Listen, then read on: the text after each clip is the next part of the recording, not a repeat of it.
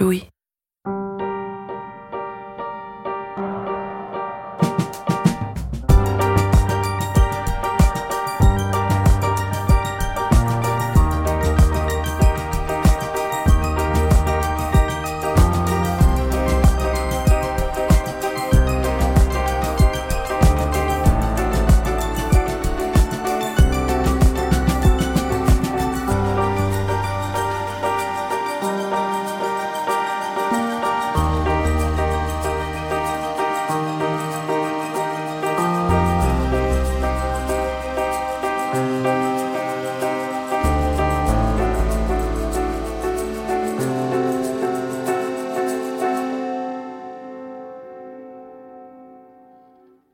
Ma mère et moi, on s'est toujours beaucoup parlé. Plusieurs fois par semaine, souvent le dimanche soir, j'allais la voir en lui disant J'ai mon vide qui revient. On papotait pour le faire partir. Tu te souviens de mon vide? Oui, bien sûr que je me souviens, oui. C'était fréquent. Ce vide pouvait venir à différentes occasions. Il venait par exemple quand on allait chez ses parents. On montait dans la voiture, il s'installait en moi, indélogeable, jusqu'à ce qu'on rentre à la maison. Tu crois qu'on est allé chez tes parents? Oh, pas très souvent. Genre Euh, dix moi, fois? Dans l'année? Dans la vie. Ah, dans la vie. Écoute, j'y suis jamais allée très souvent. Hein. euh, je me forçais euh, un petit peu. On va dire que j'y allais à peu près trois fois dans l'année. Ouais. Mais et on venait la plupart du temps? Oui, absolument. Parce que très souvent, j'y allais en semaine, parce que ton père, bien que ça l'emmerdait. Euh, il n'y allait que quand il était obligé par rapport à un repas familial ou un truc comme ça. Et autrement, moi, j'y allais avec vous, en général, le mercredi, pour vous faire plaisir, mes petites chéries.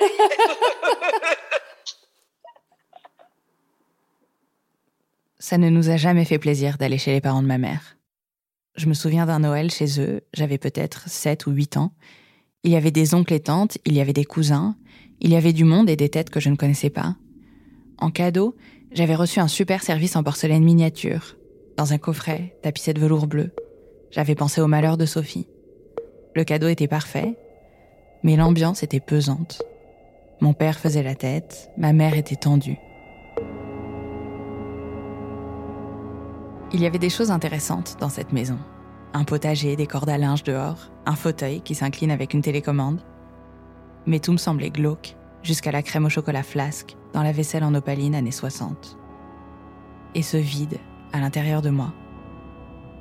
On s'est souvent demandé avec ma mère ce que c'était que ce vide. Je crois aujourd'hui que c'était le silence. Et c'est presque ironique dans une famille comme la mienne. Ça découvert quoi Nous sommes le jour où je le rencontre. bon, encore un coup, ça va mieux. Je les vois toutes les semaines ou presque. Je leur dis tout ou presque. On est trois enfants, de 35, 33 et 26 ans. On s'aime tellement fort que c'est arrivé qu'on nous le fasse remarquer au restaurant. Qu'un voisin de table vienne nous dire Pardon de vous déranger, mais vous êtes vraiment hyper mignons tous ensemble, vous avez l'air tellement soudés. Je parle souvent de ma famille. On me le fait remarquer. Ma sœur aussi, au bureau, elle parle de nous, de mes parents. On lui fait remarquer.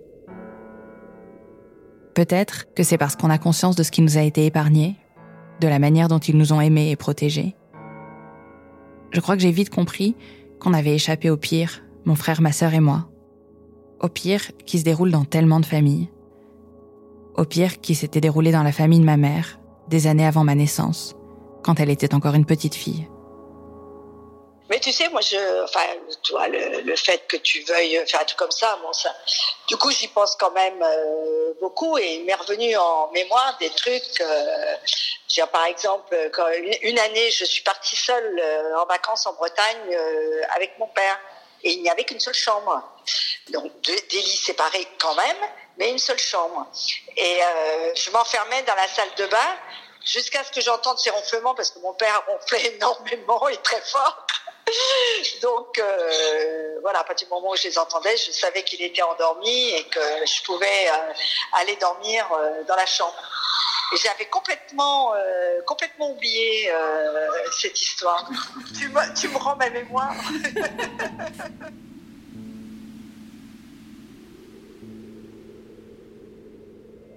Ma mère m'a toujours beaucoup intéressée, comme nous passionnent les gens qu'on aime. J'ai passé beaucoup d'heures à parler d'elle, à penser à elle, à réfléchir à ce qu'elle est. Marquée par son enfance très pauvre, mais parfaitement fondue dans la bourgeoisie dans laquelle elle vit depuis un demi-siècle. Confiante en sa beauté et en son corps, mais des années de troubles alimentaires derrière elle et infiniment complexée intellectuellement. Aimante et tendre, mais parfois très brusque dans ses remarques. Elle peut cacher des mini-choses absurdes, le prix exorbitant d'un grippin qu'elle vient d'acheter, et dévoiler soudainement au cours d'un dîner qu'elle a avorté. Je l'aime comme Romain Gary aimait sa mère, grâce à la promesse de l'aube que j'ai reçue moi aussi. Je l'aime tellement que j'ai tout le temps peur qu'elle meure. Je l'aime comme on aime seulement ceux dont on sent qu'ils ont tout donné pour nous et tout rendu possible. Et cet amour confère en retour l'impression de vraiment connaître les gens, de les voir dans leur profondeur. Alors, quand un beau jour elle m'a dit que son père avait essayé d'abuser d'elle pendant des années. Essayer, c'était ses mots, c'était pas les bons. Il l'avait agressée, mais c'était les siens. Je n'ai pas été plus surprise que ça. Ça collait parfaitement avec tout ce que je savais d'elle. J'ai eu le sentiment d'une évidence dévoilée. Je l'avais deviné comme on devine toujours les secrets de famille. Ça collait avec ce que je pressentais depuis des années sans l'avoir jamais formulé. Ce qui m'a surprise, qui donnait pourtant sens au vide, c'est le silence. Bien longtemps après, elle m'a dit. De toute façon, c'était quelque chose d'impossible euh, à raconter, que ce soit par fragments, que ce soit dans la globalité. C'était quelque chose euh, dont je ne pouvais pas, euh, dont je ne pouvais pas parler. Pendant des années, dans cette famille où l'on parlait tout le temps, elle avait laissé gronder un silence. Et à moi, elle m'avait caché des choses, cette chose, elle nous avait emmenés chez ses parents, aussi longtemps qu'ils ont été en vie, jusqu'à mon adolescence à peu près, jusqu'à ce qu'elle ait 50 ans à peu près. Nous avions fêté Noël avec eux, accepté des chèques d'anniversaire, on avait déposé des baisers sur leurs joues, on était allé à leur enterrement, et on l'y avait vu pleurer.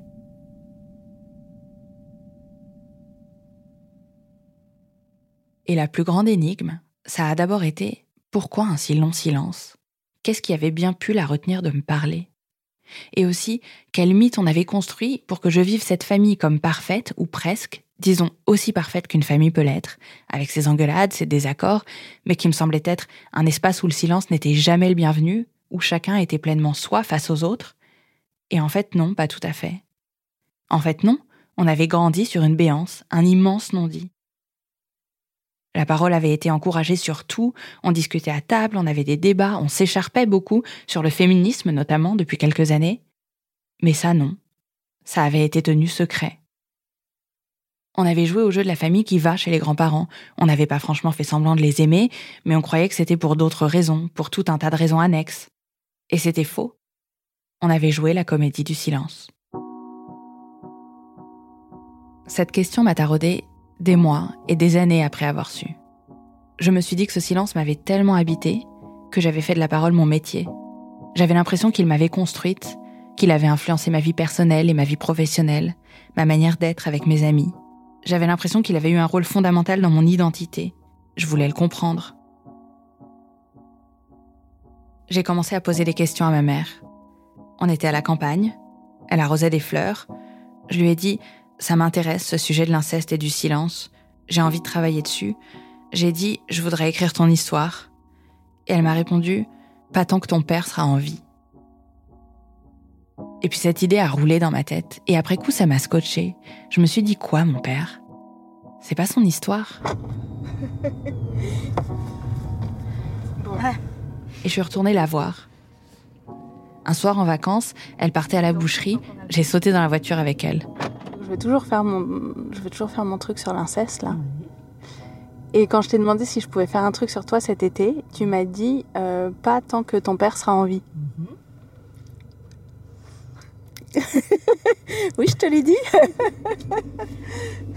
Et tu sais ce que je me suis dit en bonne féministe que je suis Non mais tu trouves pas ça fou que ce soit un mec qui ait fait ça et que ce soit à cause d'un mec que tu puisses pas parler? Écoute, euh, c'est pas euh, c'est pas une censure euh, de ton père par rapport à ça. C'est, il aime pas qu'on déballe sa vie privée, il comprendrait pas pourquoi. c'est peut-être étrange, effectivement, mais... Toi, t'aurais envie de raconter s'il n'y avait pas papa? Envie, non. Je peux pas dire que ça m'éclate de raconter, non. Mais je, je, sais pas, fait pas partie de ma façon d'être. Euh, c'est vrai que ton père euh, ne veuille pas, j'imagine qu'il ne veut pas, parce que je ne pense pas en avoir spécialement parlé avec lui de l'idée que je puisse euh, raconter cette histoire. C'est plus le poids familial quand même, donc dans ma cellule familiale à moi, ma cellule première, où effectivement, c'est vrai par rapport aux frères et sœurs, et bien souvent, je me dis, c'est vrai que c'est moi qui ne peux pas en parler, alors que c'est moi qui ai subi l'inceste. Et je me dis toujours, oui, euh, ça ne les regarde pas, finalement, c'est mon histoire. Je me dis quand même, ils auraient un autre regard par rapport euh, à leur père. Et puis euh, après, je me dis, mais et alors? Quelle importance? Je veux dire, c'est pas moi qui me suis mal comporté, c'est notre père à nous qui s'est mal comporté avec moi. Donc effectivement, c'est vrai qu'il n'y a pas tellement de raisons que je n'en parle pas, mais c'est tellement vieux, tellement vieux. Donc euh, je me suis quand même beaucoup détachée par rapport à ça, même si tu as raison, je me suis construite avec ça. Il a bien fallu se construire avec ça. Euh, est-ce que j'ai ma clé Bon, je peux faire mon podcast De, Ah oui, là. Euh, Elle a fini par dire oui, par me donner l'autorisation de continuer mes enregistrements, de raconter. Et c'est comme ça que j'ai commencé à travailler sur l'inceste. Pour comprendre pourquoi ce silence Pourquoi même dans une famille qui me semblait propice à laisser émerger tous les récits, et malgré notre relation très fusionnelle à ma mère et moi, le silence sur ce sujet gagnait toujours Qu'est-ce qu'elle charrie, la parole sur l'inceste, que tout le monde veuille l'étouffer et l'ignorer? Qu'est-ce qu'elle a de tellement subversif? Je me suis lancée dans des recherches, j'ai épluché des rapports, lu des livres, parlé à des dizaines de victimes. Très vite, il a été clair que je me plongeais dans un problème d'ampleur massive. J'ai appris qu'il y a des chiffres étudiés, connus, établis. Que l'histoire de ma mère n'est pas un fait divers isolé. Et son silence non plus. Que si les enfants victimes appartiennent aux deux sexes, les agresseurs, eux, sont presque toujours des hommes. Les pères violentant leurs filles, les grands-pères leurs petites filles, les grands frères leurs cadets. Ce sont les patriarches, ceux qui disposent du corps des autres et agencent l'ordre social.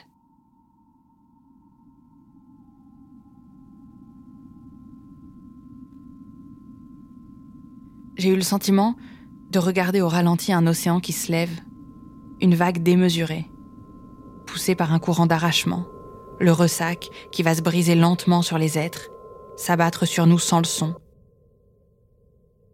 Muet. C'est le silence qui entoure l'inceste, qui empêche de voir son ampleur et sa violence.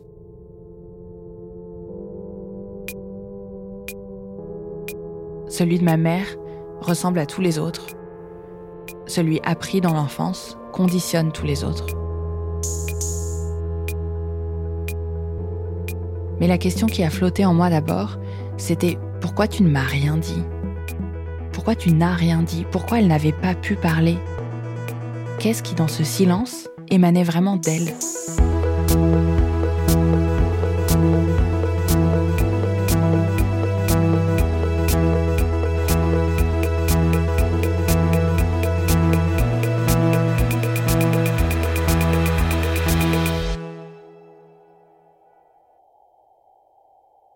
Et je me suis mise à l'affût d'autres histoires qui me permettraient de comprendre celle de ma mère. C'est comme ça que j'ai rencontré Julie. Elle écoutait les podcasts de Louis et m'avait envoyé un message sur Instagram. Je lui avais dit que je travaillais sur l'inceste et elle m'avait répondu que c'était son histoire.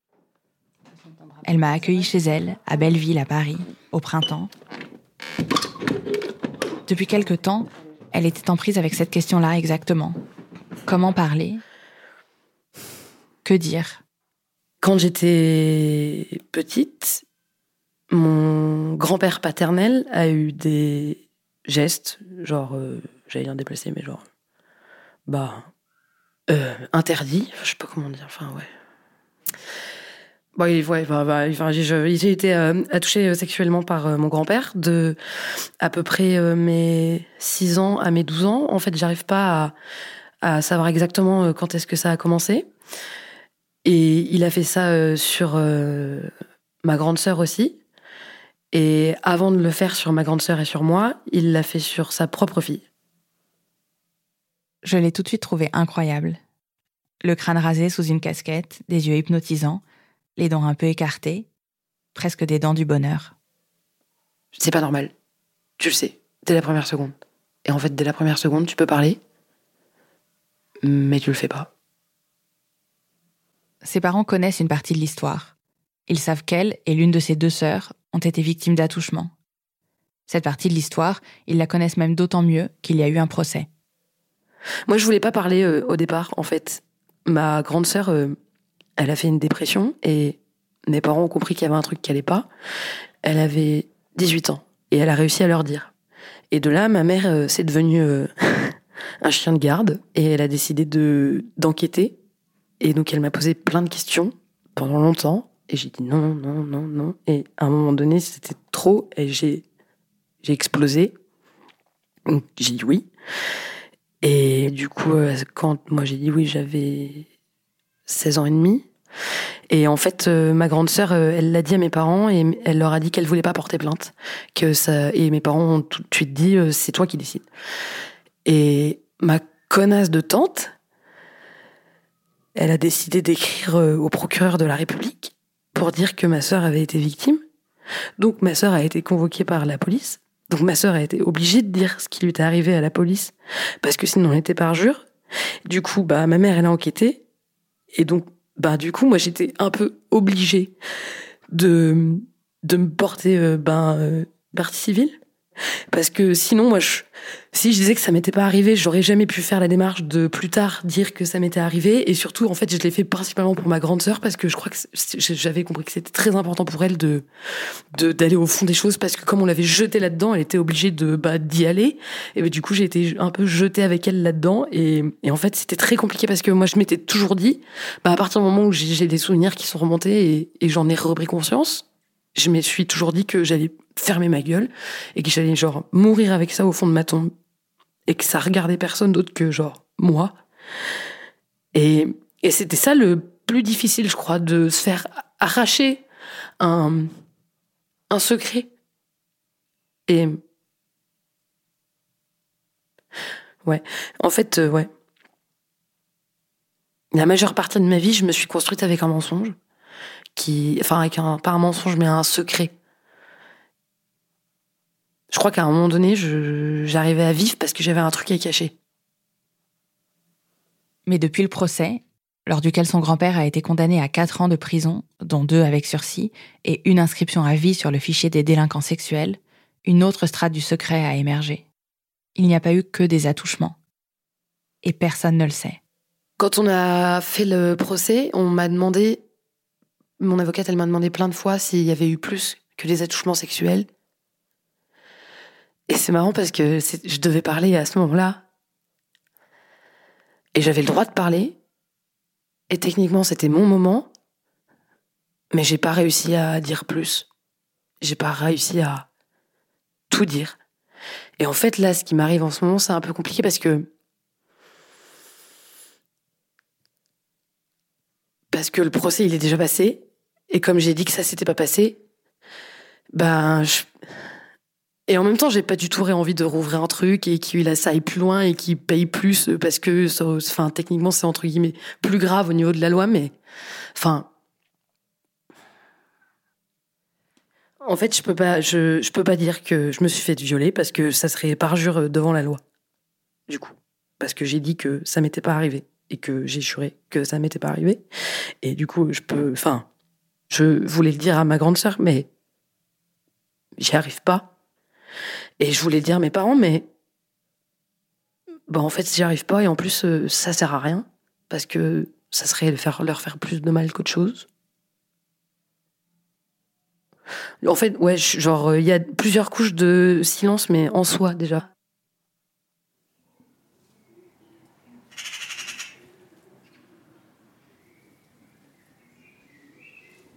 La première couche de silence commence avec l'oubli.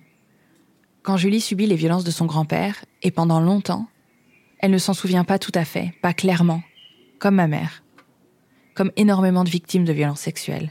C'est ce que m'explique la psychiatre Muriel Salmona. J'ai voulu la rencontrer parce que je croisais son nom dans énormément d'articles sur l'inceste.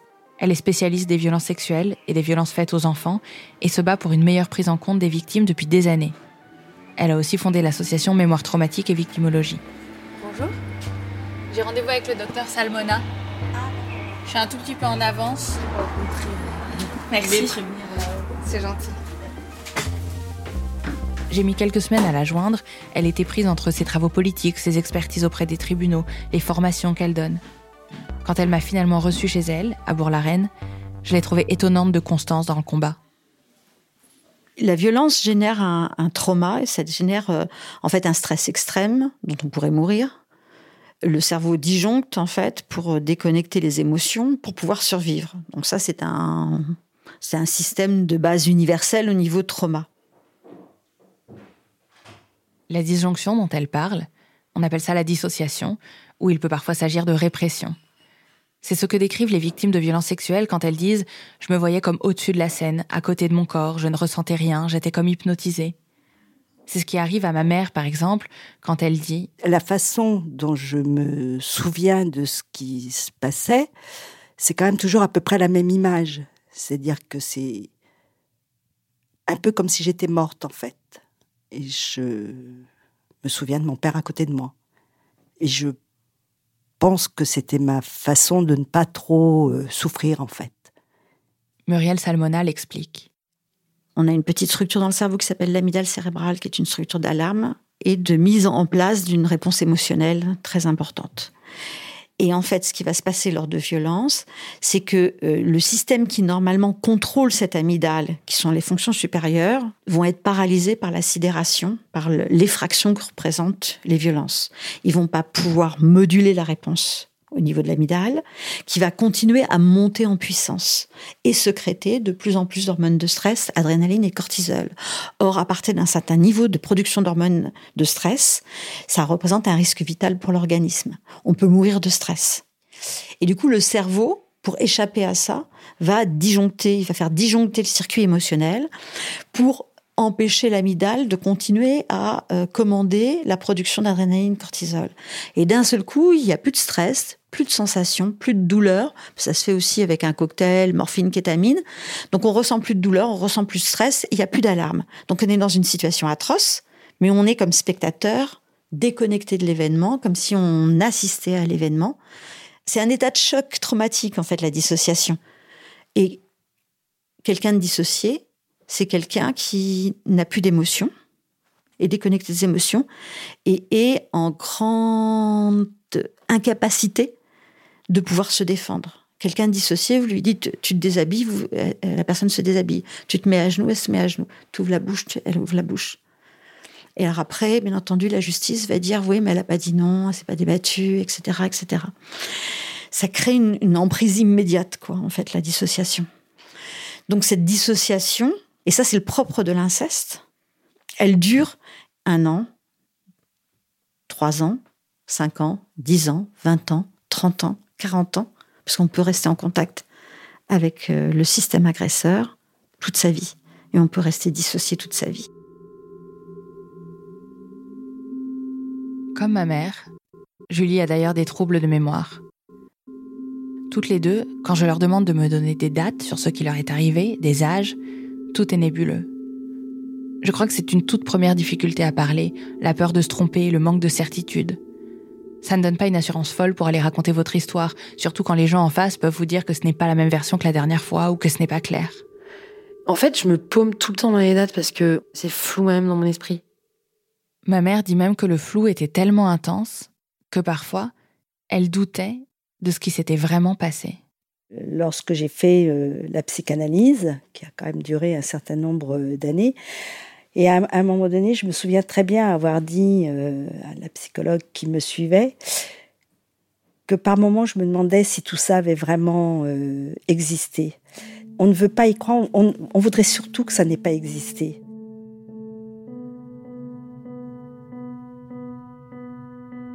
Mais quand la violence s'arrête, la dissociation peut s'arrêter la mémoire peut revenir. C'est ce qui est arrivé à Julie. J'avais des, des flashs, c'est comme ça que je le définirais. Pendant très longtemps, j'ai eu des flashs et j'ai cru que j'étais folle parce que c'était dans un endroit de mon cerveau qui, pour moi, relevait pas du souvenir, mais du fantasme. Et du coup, j'arrivais pas à définir si ça m'était arrivé ou si c'est moi qui le fantasmais et qui le provoquais. Et en fait, euh, les, flashs, ils, sont arrivés euh, au moment où ça s'est arrêté des attouchements. Plus je grandissais, plus ça c'était plus des flashs, c'était des en fait, quand j'ai commencé à avoir des relations intimes avec les gens, c'est là que j'ai compris que, que c'était vrai, que ça m'était arrivé, que c'était pas, j'étais pas folle et que, et c'est, ouais, à partir du moment où j'ai eu de la, le, où, où, bah, où, ma vie sexuelle euh, normale, quoi, de d'ado s'est réveillée, dans mon cerveau, il y a eu un truc de, oh putain, je, je, j'ai déjà vécu ça. Et c'est pas normal. Ce que décrit Julie est lié au fonctionnement de la mémoire traumatique. Quand on récupère ses émotions, on revit l'événement violent par des flashbacks, c'est ce qu'on appelle la mémoire traumatique, et donc on, ressent à nouveau ce qui s'est passé, ce qui... Quand on revit les émotions, c'est intolérable. Et c'est intolérable pour la victime de revivre comme une torture ce qu'elle a déjà subi. Parce qu'en fait, le problème, c'est que la mémoire traumatique, elle contient tout. Donc, elle contient l'agresseur et la victime. Donc, la victime, elle, quand elle a une mémoire traumatique, elle a sa mémoire traumatique de victime, mais elle a aussi la mémoire traumatique de l'agresseur qui vient euh, lui faire peur. Parce qu'elle a toujours peur d'être peut-être méchante, d'être un monstre, comme l'agresseur, dont elle a la mémoire traumatique. Ça, tout est enregistré. Comment la victime, elle enregistre la mémoire de l'agresseur? Au moment des violences, le circuit de la mémoire est interrompu et tout ce qui euh, en fait se passe est bloqué dans une petite structure qui s'appelle l'amygdale cérébrale, comme, mais qui est non consciente. Et tout est mélangé. C'est-à-dire que ça mélange à la fois ce qui vient de l'agresseur et ce qui vient de la victime. Par quel mécanisme parvient-on à enregistrer la mémoire de l'autre en soi? C'est encore en débat en neurosciences. Mais la recherche clinique a clairement établi le phénomène. On le retrouve dans différents champs d'études, sous différentes dénominations. La psychanalyse l'a conceptualisé comme le phénomène d'identification à l'agresseur. Par exemple, euh, ce qu'on a vu euh, qui était flagrant avec euh, le tueur en série de la gare de Perpignan. lors du procès il n'y a pas longtemps, il y avait une victime qui a survécu, qui l'avait éventré, et puis il y a une personne qui est venue faire fuir l'agresseur. Elle était à la barre, cette personne. Elle n'avait pas été prise en charge, et à un moment donné, parce qu'elle a été suffisamment rassurée, elle s'est mise à sortir de son état de dissociation, euh, de déconnexion. Elle a revécu une mémoire traumatique et elle s'est mise à hurler comme elle avait hurlé au moment du début de, l'éventrement. Et son hurlement, d'un seul coup, s'est transformé en un rire satanique. Mais vous lisez les comptes rendus, je ne raconte pas d'histoire. Donc d'un seul coup, c'est devenu un rire atroce. Le hurlement, c'était le sien, qui avait été enregistré le, rire satanique, c'était celui de l'agresseur. J'ai une victime du Bataclan, par exemple, qui, euh, lors du 22 mars, lors de l'attentat de, Bruxelles, d'un seul coup, il entend ça. Il y avait sa femme à côté de lui. Et d'un seul coup, il part dans un rire atroce. Il regarde sa femme, il, il dit Il faut m'hospitaliser, je suis devenu fou, ça m'a rendu fou, maintenant je suis devenu un monstre, etc. Sauf que le rire, c'était pas le sien, c'était celui des agresseurs une victime de viol, quand elle regarde un film, elle voit un viol dans le film et d'un seul coup elle a des sensations bizarres qui font revivre son viol avec du dégoût, de la terreur, etc. Et puis qu'elle ressent tout un état d'excitation. L'excitation, ça lui appartient pas, ça appartient à l'agresseur. Ça se mélange. Euh, donc la violence de l'agresseur, les paroles de l'agresseur. Euh, c'est pour ça aussi que la mémoire de l'événement, euh, les paroles de l'agresseur, c'est un peu comme s'il faisait partie de soi. C'est-à-dire, tu vaux rien, c'est ce que la victime se dit continuellement ensuite. Sauf que c'est pas elle qui se dit ça, c'est l'agresseur qui la colonise, qui le dit en elle. En fait, c'est ça qui est horrible, c'est que les victimes de violences, euh, particulièrement les victimes d'inceste et tout ça, elles ont peur d'être des monstres. Donc elles sont tout le temps en train d'en plus se contrôler. Donc déjà, elles ont été contrôlées, mais en plus elles se contrôlent elles-mêmes, sans fin. Euh, et elles s'autocensurent. Et si on leur dit qu'elles sont méchantes, elles y croient. Enfin, elles ont, elles ont peur d'être méchantes, vous voyez?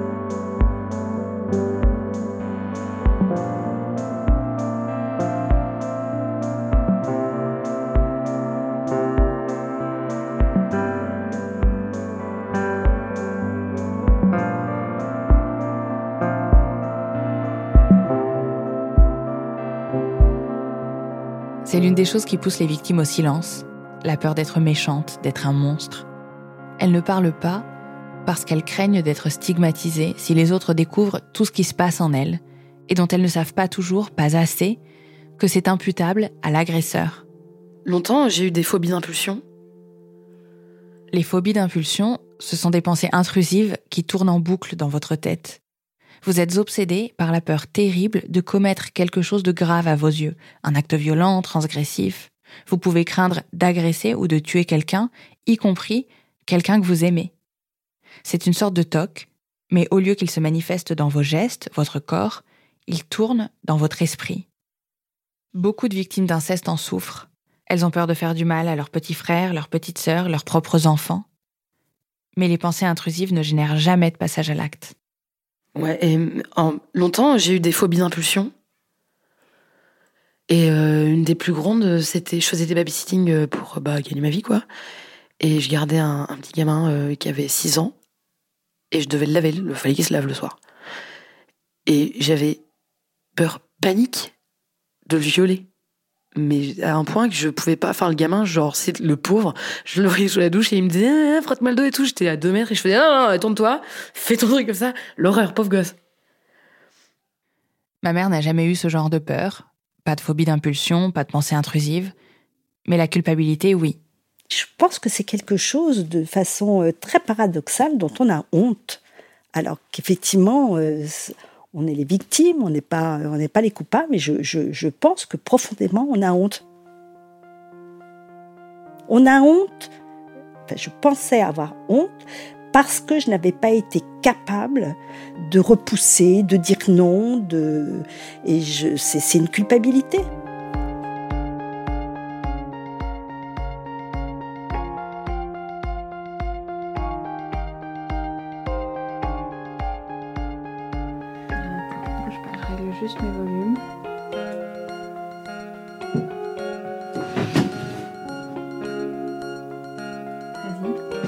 Ouais, faut pas s'appuyer sur la table.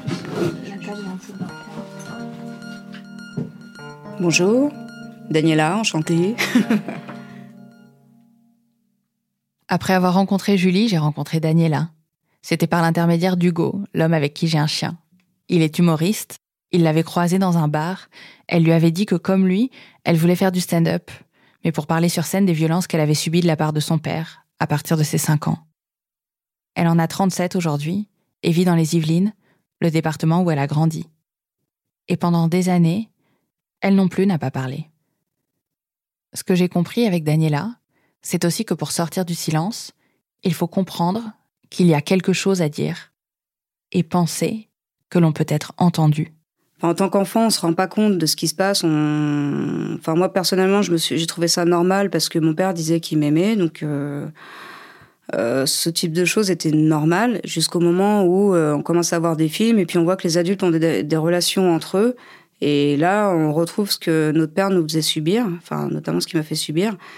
Et là, je commence à comprendre que bah non, en fait, c'est pas normal. Et du coup, ça a pas mal d'années.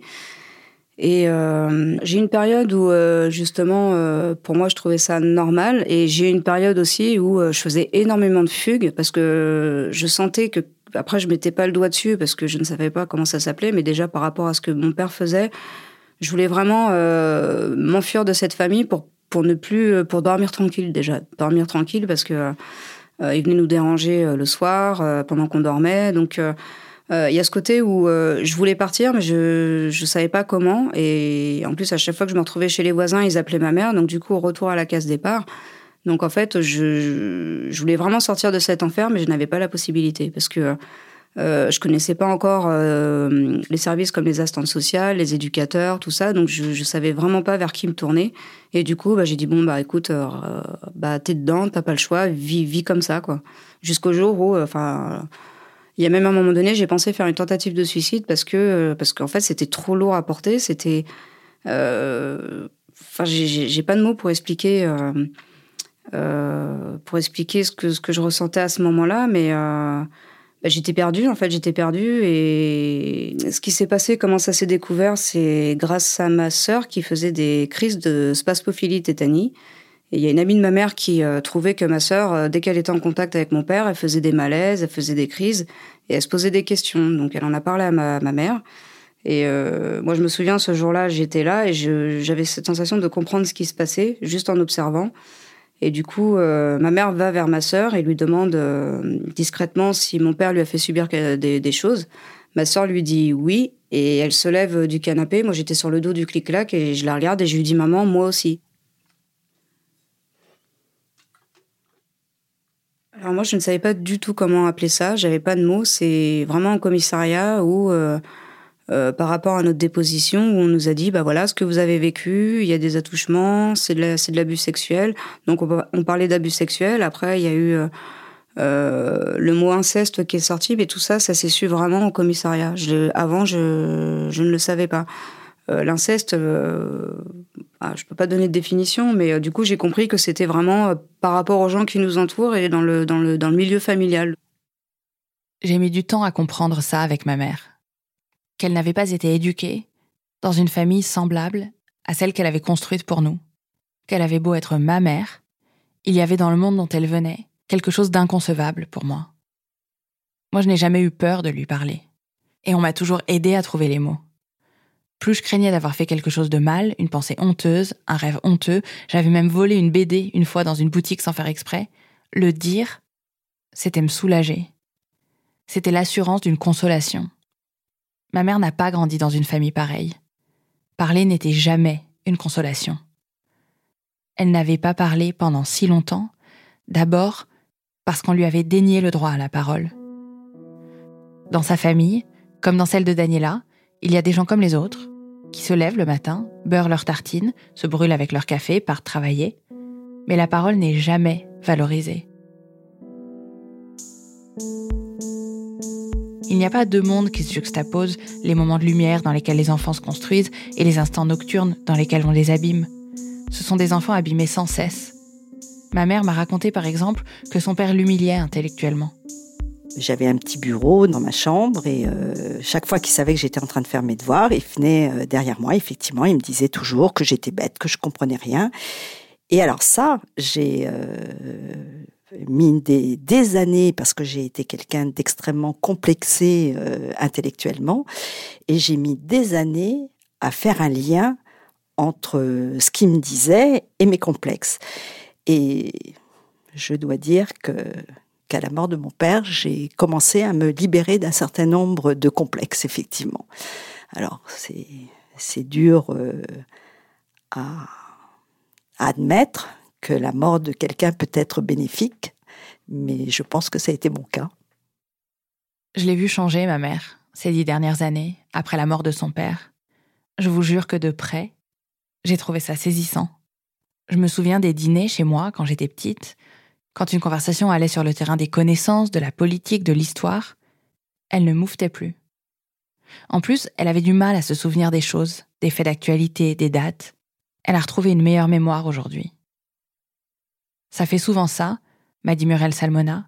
Continuer de voir son père, c'était comme marcher sur une cheville cassée. Mais c'est vrai que j'ai beaucoup changé depuis qu'il est décédé, c'est vrai. Je me sens euh, libre de m'exprimer, en fait. Je m'interdisais souvent de m'exprimer, quel que soit le sujet, que ce soit politique, que ce soit littéraire, que ce soit euh, cinématographique, qu'importe, quel que soit le sujet, je me disais toujours, ben, je sais pas, je me tais. Et puis en fait, euh, je sais pas, curieusement aujourd'hui, je sais.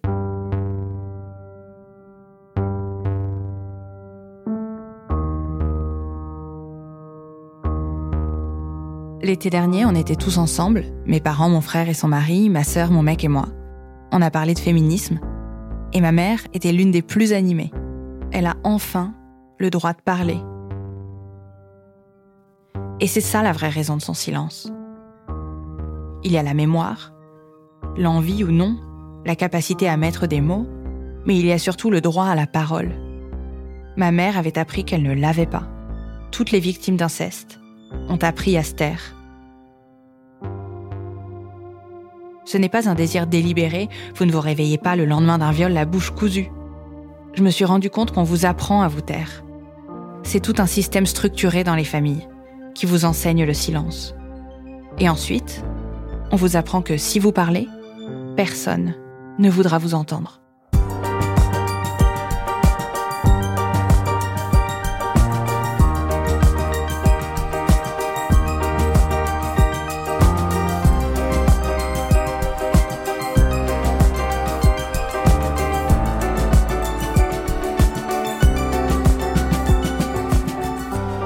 Vous écoutez Ou peut-être une nuit, une série du podcast Injustice de Louis Média, écrite et narrée par Charlotte Pudlowski, réalisée par Anna Bui.